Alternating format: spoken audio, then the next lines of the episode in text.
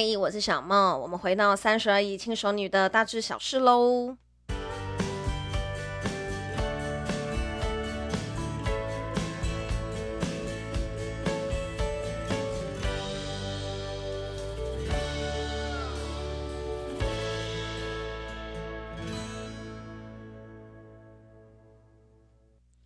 小腹克星 Turbo 版关键成分调控，优化你的新陈代谢，改善发炎、肠道屏障、抗氧化、营养、免疫平衡、脏器健康、能量运用，都可以获得很好的改善。如果有想要了解详细情况的呢，可以私讯我的 IG 哦。Hello，又一个礼拜不见啦，欢迎大家回来我的频道吼。然后呢，我们今天是要跟大家聊聊什么呢？因为啊，其实我自己本人啦。好，我这一次想要跟大家聊的是什么东西呢？就是米其林指南。为什么我会想要连聊米其林指南呢？因为其实我们全家都是吃货，尤其是就是呃，尤尤其是我大姐，然后还有我，还有我二姐，我们三个，我们三个真的是超级吃货。我觉得这跟我们的父母都很会做菜有关系，因为我们的父母呢，哈呃，都是外省人。那我们的父母呢，都是呃呃很会做江浙菜。那江浙菜呢，它自己本身就是呃口味非常的多元，然后非常的有层次。那我们从小都吃这一些菜长大的。那我父母的菜，我稍微跟大家简单讲介绍一下哈，就是我父母呢会自己卤牛肉牛肚的那一种。然后呢，我真的曾经把我的牛肚拿给我的老师，哈，就是我父母做的菜都是我的公关品。拿给我的老师，拿给我的同学吃，哈，不是我在夸张，所有的朋友都说没有吃过那么好吃的牛肚。那呃，我父亲呢还会做一种东西叫做削肉，那那个削肉呢，哈，在外面已经很少看得到了。那那个削肉啊，哈，也是我们分散给亲朋好友、邻居，大家都会相当惊艳的。那甚至呢，曾经有人吃过我妈我爸卤的牛肉牛肚呢，好，在逢年过节的时候，会相当不要脸的上门来讨说，哎，因为我父母都是老师，就会说，哎，孟老师、陶老师。你们那个牛肉真的很好吃诶，那请问你们今年会做吗？如果会做的话，我可以跟你买一点吗？美其林是买啦，但是想也知道我们家里面人都送的，然后我妈就会说啊，没关系，我们送你就好了啦，这样子之类的。那那些人平常都没有很熟，逢年过节的时候一定会出现，你就知道其实呃，我从小到大我就是很会吃东西，那呃，我们也很挑嘴，所以其实。这几年，呃，这四年来才开始有米其林的呃星级餐厅在台湾出现嘛。那我跟我们家里面人呢，就常常展开一连串的追星之旅。那我个人发现呢，我也是挺会品尝食物的，因为这一次啊，好，里面有一间新进的餐厅，在还没有拿星级之前，我就已经吃过了。然后那时候就觉得，嗯，这一家东西相当厉害，就是我很少能够吃到让我赞不绝口的料理。然后呢，殊不知今年他就拿到了米其林一星了，所以呢，其实跟着我吃东西绝对没有错的。所以呢，我今天就想要跟大家介绍一下米其林指南，然后跟米其林的星级的这一些差别东西啊，哈，究竟在哪里？那其实呢，米其林指南呢，最早最早它就是一本书啊，废话，当然大家都知道是一本书。那呃，很多人会有一个很好奇的是说，我们都知道有一个轮胎的厂牌就叫做米其林。听说那个轮胎的厂牌相当的昂贵啊，不知道真的还假的。因为我自己本身没有那么去去在意车子的配件，那我自己车子的轮胎呢，也是人家叫我换什么我就换什么。但有听说米其林的轮胎很贵，那米其林指南呢，哈，是怎么样子产生的呢？哈，就是在早期我们都知道啊，汽车这种东西是不是有钱人才开得起的？好，那呃，这个时候啊，这个时候的的汽车普及率还没有这么高。那米其林这间公司呢，它又在生产轮胎。那这间公司它的逻辑相当的简单，这个车子啊，要怎么样子才可以很快的换轮胎？是不是你一直开，一直开，开到很远的地方去，然后呢，长期开，你就可以很快的就换轮胎，对不对？所以他就觉得说，那我要怎么样子提高？这个你车子想要开的欲望，好，他为了要说服大家，就是出去玩，好，鼓励这个拉高汽车的需求量，好，拉高汽车换轮胎的这个需求量，他就做了一本米其林指南，好，我就告诉你，在那个远方多远的地方有什么东西好好玩哦，就很像是一个最早最早的一个旅行手册。他就告诉你说，哈，这里面呢有哪里有加油站，哪里有旅馆，哪里有好吃的东西。好，第一版呢，它就发行了三万五千册，一开始是免费的。好，然后里面就告诉你说，哈，哎，你就可以开一开，开一开，这间餐厅很推荐，你可以住这个地方，加油站在这个地方，有没有觉得他们其实真的蛮聪明的，对不对？哈，那他一开始然后就是针对瑞士啊、英国、意大利这一些的地方，然后去做一个呃旅行的指标。那呃后来啊，哈，有一天呢、就是就是这个这个这个经销商啊，就是有一个经销商啊，哈，他发现。我们免费发放的这个这么用心做的旅游小册子呢，哈、被呃被被其他人呢拿来做工作台，就是垫着，就是没有在用，就很像随便一本杂志把它放在那边，然后就把它垫着，然后就就就没有理他了。然后他就觉得说，哎，这大家就是免费东西，大家都不会珍惜，那我们就不要免费啊，哈、我们开始就是收钱，因为他们觉得人们只会尊重他们掏钱购买的东西。所以呢，哈，他们就接下来了，呃，开始用贩卖的方式。那一开始免费的时候，一定会有忠忠实的读者，他就会觉得说，哈，现在要钱呢，好吧，那我来买一点好了。那是不是有开始卖这个米其林指南，他们就有钱去做更好的内容？所以里面呢，哈，就开始有更多的东西，好，有开始就是有各式各样好玩的东西，全部通都在里面。好，那呢，后来大家就发现呢，全世界的人。都马是吃货，大家都对餐厅非常有兴趣，所以呢，他们就开始，这时候才开始雇佣匿名的调查者，好，去光顾各大餐厅，然后开始给予评价，然后这个时候这一本书就红了，因为他就觉得说。这也太好玩了吧！居然会派神秘客去做这件事情，因为你派神秘客去做这件事情，就代表说你当下的心得都不是这个厨师特地为你准备的，那个才是最真实跟每个人会遇到的状况。好，所以这个时候啊，哈，米其林就开始越来越红，越来越红，越来越红，越来越红，就到今天这个样子，人们都相争的想要拿到这个一星。哈，那至于米其林的，嗯、的审查员呢，他会以怎样子的方式出现呢？我可以推荐大家一部电影，叫做《天菜大厨》。这一部电影呢，也是我个人蛮爱的一部电影。里面呢，就有演到一个厨师，他为了要拿到米其林的呃这个星级哈，然后他就是非常的努力。跟你讲，连那个叉子哈，叉子跟叉子之间要摆几公分这种东西，里面都演出来，蛮有趣的。大家可以把这一部电影找出来，叫做《天菜大厨》。那再来然后，我们就来谈一谈啊。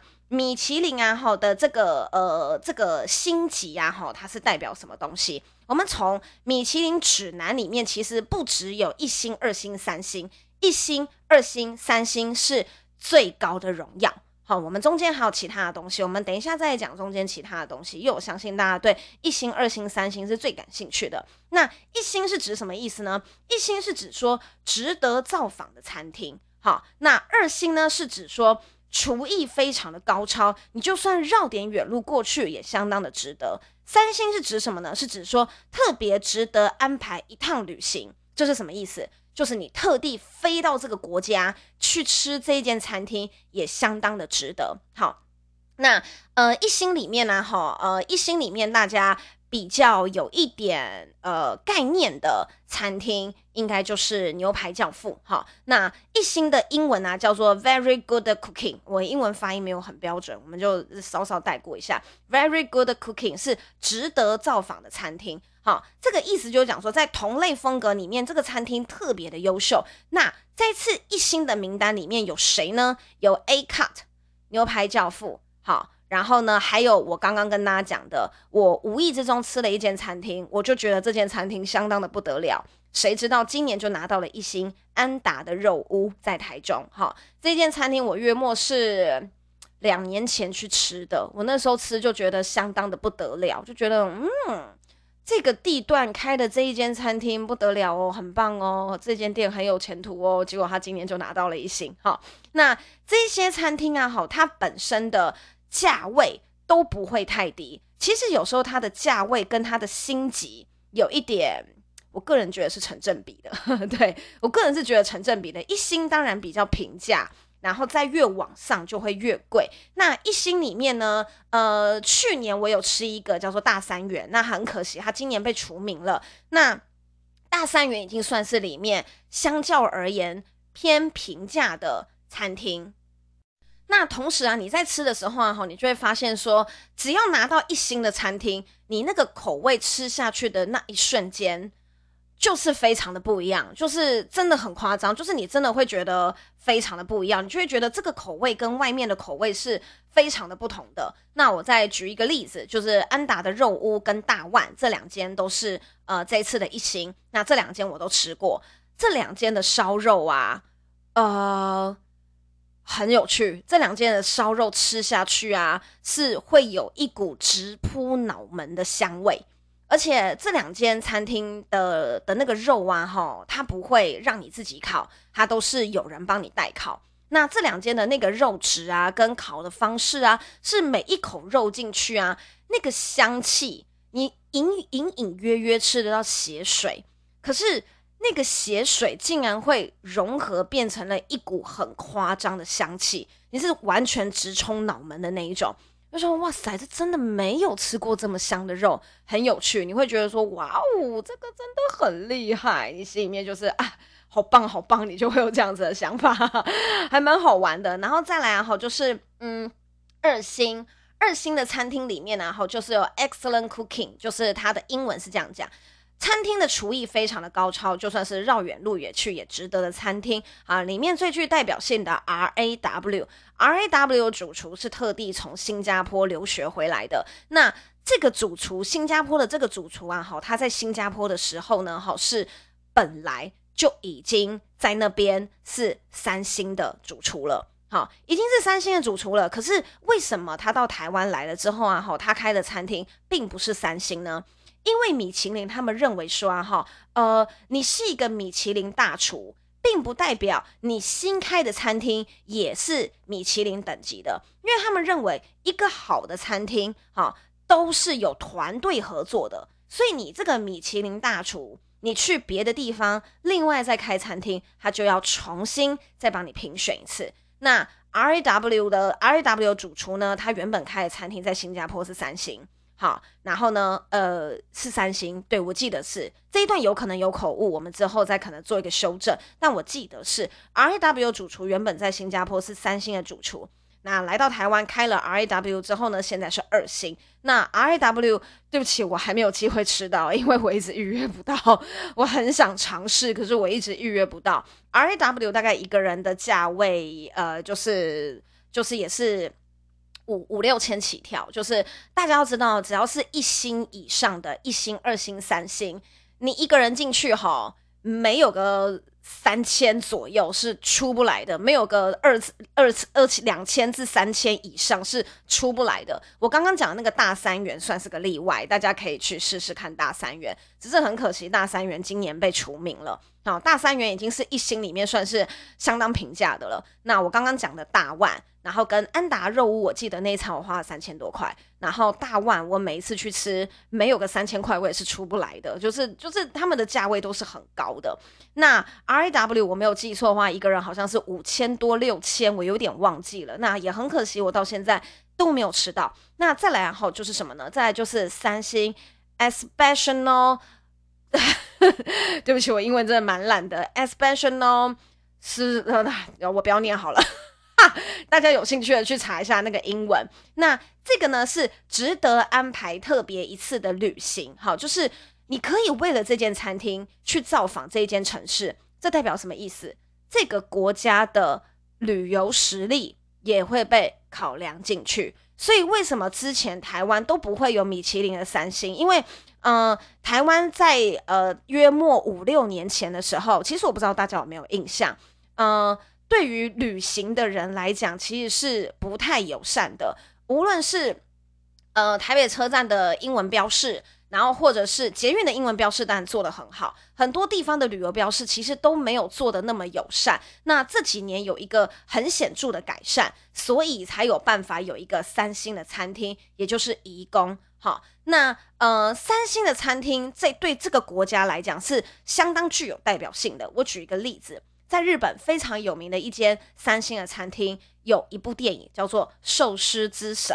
好，寿司之神啊，好，这个餐厅里面在东京的一个小小的地下室的一个小角落，但是呢，它是米其林三星，那又拍了《寿司之神》的这部电影，好，让全世界的人到了日本都想要品尝寿司之神的寿司啊。但是很可惜的是，因为这间寿司店呢、实在是太难预约了。如果你想吃的话，必须提前半年甚至一年以上，你才能够预约。所以因为太难预约这件事情，听说它已经被呃降级了，好，好像还没有到除名，但是我被降级，因为就是太难预约，很多人特地去日本吃，结果还吃不到的这一种夸张的程度。那台湾的唯一蝉联四年的三星就是哪一间？就是颐宫，哈，颐宫。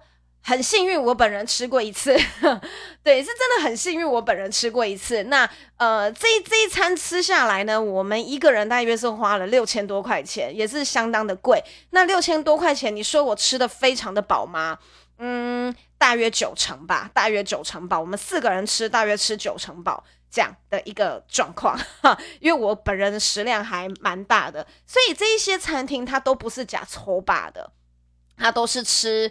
精致，吃气氛，吃服务，这些餐厅原则上你不太需要自己动手。然后呢，它无论是摆盘、服务各方面都做得非常有水准。所以，所以其实，在台湾呢的很多餐厅，它没有办法拿到星级。有一个很重要的东西就是服务，因为台湾很多很有名的小吃。可是小吃，你没有办法要求环境要干净。你有可能在吃卤肉饭的时候，旁边躺着一只死掉的小强，这个就绝对不可能变成米其林星级的餐厅。即使它再好吃，都一样。因为一星、二星、三星，它要求的就是环境、装潢、氛围。服务这一些全部通通都在它的评分标准里面。那台湾有有趣好玩的东西，你都是要边走边吃，对不对？胡椒饼就是要边走边吃啊，然后那个烤肉串就是要边走边吃，烤鱿鱼就是要边走边吃。那那个审查员没有办法接受这件事，审查员没有办法接受这件事，所以台湾非常多有名的很好吃的小吃，然后呢，就是都没有办法拿到星级。那很多人也看到了米其林的一星、二星、三星，都会认为不够接台湾的地气，都不足以代表台湾。尤其是颐宫，颐宫吃什么？港式烤鸭，他吃的是港式烤鸭，他不是吃台菜。那很多人就会觉得，啊，怎么会这个样子？那就是因为跟他的评审标准是有关联的。那颐宫呢，整个吃下来是怎么样子的感觉呢？就是吃下来。那个鸭真的会在你嘴巴里面活起来，是真的很夸张，真的很好吃。然后鸭肉没有，你没有吃过这么软嫩的鸭肉，因为鸭肉大部分都比较硬一些些，你没有吃过那么脆又那么软嫩，一点都不像鸭的鸭肉。但你知道它是鸭肉，那它其他的除了鸭肉之外呢，哈，还有一些别的糕点。然后呢，别的不同的东西都相当的推荐。义工真的算是我觉得蛮值得去一趟，可是它的价位又偏高，所以我觉得，呃，你就是尝试过，知道米其林三星长怎样就可以了。如果常吃的话，就是一定会破产。哼，当然废话。好，然后再来哈，就是米其林指南，它同时也会用叉子来表达这个餐厅的细节。好，那它通常就是用五个五个叉子，就代表说是最豪华的。它是用叉子跟汤叉叉叉子跟汤匙来表示。好，那如果说哈这个餐厅啊，它在指南上，好，它有叉子跟汤匙的图案，可是它没有星级，这代表什么？这代表美食侦探认为说这一间餐厅就是环境很好，相当的豪华，相当的漂亮。这样，那如果一间餐厅，它有三星哦，可是它就是只有一对叉子跟汤匙，这代表什么？这代表说这真的很好吃，可是装潢跟服务可能有一点点邋遢。好，这个呢，就是寿司之神的店，因为寿司之神店它只有十个位置，然后呢，你在那个寿司之神面前吃寿司，网络上面有非常多的呃那个实际是说吃的压力很大，因为那个人的气场太强了，你就吃的压力很大，这样还蛮有趣的哈。然后啊，再来，大家会蛮有呃蛮有疑问的是呢，你有时候在很多的餐厅，你不一定会看到米其林星，可是你会看到一个东西叫做什么？叫做必比登推荐，这是什么意思呢？哈，就是必比登推荐，它是包含在米其林指南里面。那米其林指南里面就包含了星级必比登推荐。好，那必比登推荐是什么意思呢？它的意思是说，哈。呃，它推广许多价格大众化，意思是什么？它不会像星级的餐厅那么贵，好、哦，它的价格是比较平价的。那但是这个价格比较平价、比较大众化之外，它还是提供了高品质的美食。好、这个的固定的价格是怎么样子呢？这个固定的价格就是台币一千块以内，你可以吃到有水准的三道菜。好、那你就会得到一个必比登推荐。好，那这个必比登推荐的时候，你看到的时候，你可能会觉得说，诶，它跟星级的差别在哪里？你只要看到必比登推荐，你就知道它一定是比较平价的、比较便宜的。在台湾里面，就是用一千块可以吃到有水准的三道菜。如果说是在日本的话呢，就是五千日币，你可以吃到有水准的三道菜。香港的话呢，就是四百港币。好，美国的话呢，四十美金。欧洲的话呢，三十六欧元，好，有没有觉得还蛮有趣的？哇，这也有平价化选择诶。所以啊，如果啊哈，你没有想要那么花大钱吃大餐，但是你又想要吃一点好一点的餐厅的话，你就可以搜寻二零二一年的必比登推荐，因为二零二一年的必比登推荐也是非常多很优质的餐厅，有几间我也是都有吃过。我就是对不起，我就是个吃货，很会吃，就是跟猪一样很会吃。好，那必比登推荐呢？好，就是是怎么样子的符号呢？就是米其林宝宝，哈，米其林宝宝，然后舔出半颗舌头，舔出半个舌头，这个就是必比登推荐的。的的那个呃的标志，那它还有另外一个呢，另外一个东西呢叫做什么？叫做米其林餐盘。好，这也是包含在米其林指南里面的这另外一个东西，叫做米其林餐盘。它的意思是什么呢？它的意思是说，哈，它有一定的水准，食材非常的新鲜，细心准备，这个东西也非常的好吃，但还没有到星级的一个。我个人觉得这算是一个过渡期，好，对，我个人觉得这算是一个过渡期的一个标志，好，那再来啊，好，因为呃，我们也都知道说，其实有相当多的餐厅，它不一定会是食物好吃，它有可能是调酒很厉害。好，它有可能是葡萄酒很厉害，所以米其林指南它就变得越来越多元，越来越多元。它就有什么呢？好，它就还会有一些美食的符号。这个美食的符号包含了什么？包含了葡萄酒。好，葡萄酒的符号就代表说，哈，它供应优良的酒类。那如果说是像 sake 日本的那一种的符号，就代表说它供应优良的清酒类。好，那如果说呢是有一点像你在海滩会看到那种高脚杯，然后上面有一点像是插了一片柠檬的，这个是什么呢？这个就是提供优良的鸡尾酒。好，那所以你就会发现说，就是诶，原来米其林的指南里面也包含了这么多种不一样的、不一样的。呃，不同不同餐厅的种类。那这一次里面呢，哈，还有一个蛮有趣的、蛮有趣的新的标准，叫做什么呢？叫做米其林绿星。绿星的意思是什么呢？因为大家都知道说，现在环境越来越不好，无论是污染，然后或者是呃食材的浪费，那呃。过度的包装这一些东西，它都会影响到环境的发展。那所以米其林绿星呢，它的意思是说，哈，它在营运的过程之中，它体现了永续环保的精神，减少食物的浪费、回收，并且它提倡的是在地食材。好，呃，在地食材这件事情还蛮重要的，原因是什么呢？好，就是我们很常在吃一些高级的烧肉，那高级的烧肉都会强调什么？这是日本进口的。对不对？好，这个是日本进口的和牛，这个是从哪边过来很厉害的什么和牛，什么很厉害的猪，好，这是从西班牙来的伊比利猪，好，这一类的，好，哎，西班牙、伊比利，呃，对不起，我好像有点地理搞混了。对，就比如说这是一个很厉害从哪边很厉害来的猪，类似这样。那说实在的，我今天一个观光客，我特地到台湾来旅行，那我想吃的是什么？我想吃的就是台湾的在地料理。好，我一个日本人，我跑到台湾来吃日本烧肉。这不是一件很脱裤子放屁的事情吗？对不对？所以啊，这一次他们把提倡在地食材的这件事情也放进去了。这个东西叫做做米其林绿星啊！我也是运气非常的好，吃到的其中一间，我约莫是。啊，好像也是两年前吃到的山海楼，就是我也是运气很好吃到的山海楼一次。那这个是我一个呃很好的客户请我吃的一顿大餐，然后这样我那时候吃的时候就觉得，诶，他的他在介绍的时候，你会觉得说，诶，蛮蛮接地气的，然后理念也很好，你就觉得嗯，这间餐厅很特别。殊不知今年就拿到了米其林绿星。那再来另外一间呢，好叫阳明春天，这一间我就没有吃过了，在士林。好，那这两间餐厅是台湾得到了米其林绿星的餐厅，也是很推荐。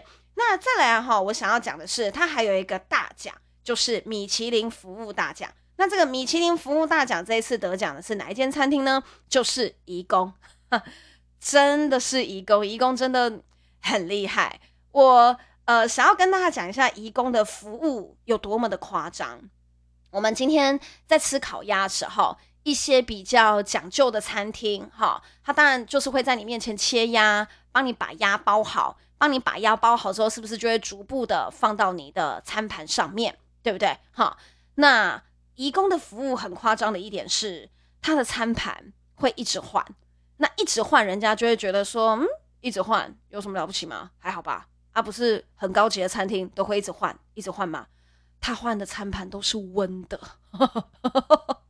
这个真的很扯，他换的餐盘都是温的，因为烤鸭冷掉了就不好吃了，饼皮冷掉了就不好吃了。那有的时候我们吃的没有这么快，好，可能这个烤鸭它放在盘子上面之后，盘子是冷的，那那个饼皮跟鸭肉冷却的速度就很快。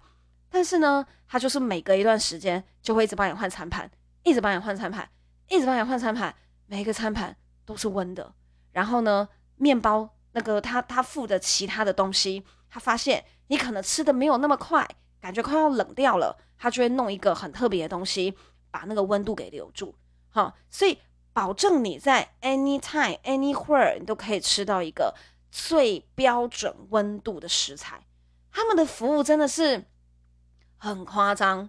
我那时候吃的时候，我就想说，Oh my god！这个我应该付蛮多钱在付电费的，没有啦，开玩笑的。我想说，这怎么会是每个盘子都是温的？这个真的很夸张。因为我们一般在吃喜酒的时候，当然也都是会换餐盘嘛。然后去吃五星级饭店的时候，他都是会帮你换餐盘。这件事情原本上是没有什么大不了的，但是他换的都是温的，这件事情就很夸张。所以我那时候在吃的时候，我就有小小的吓到一下下，但是。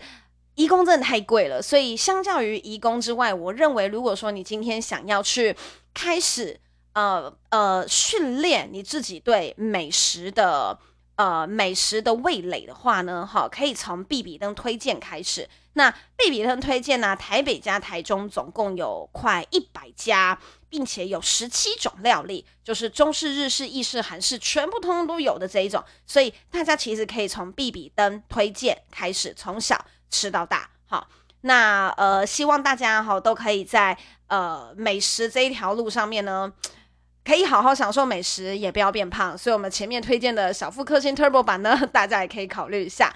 那我们今天的轻熟女大知小事就到这边喽。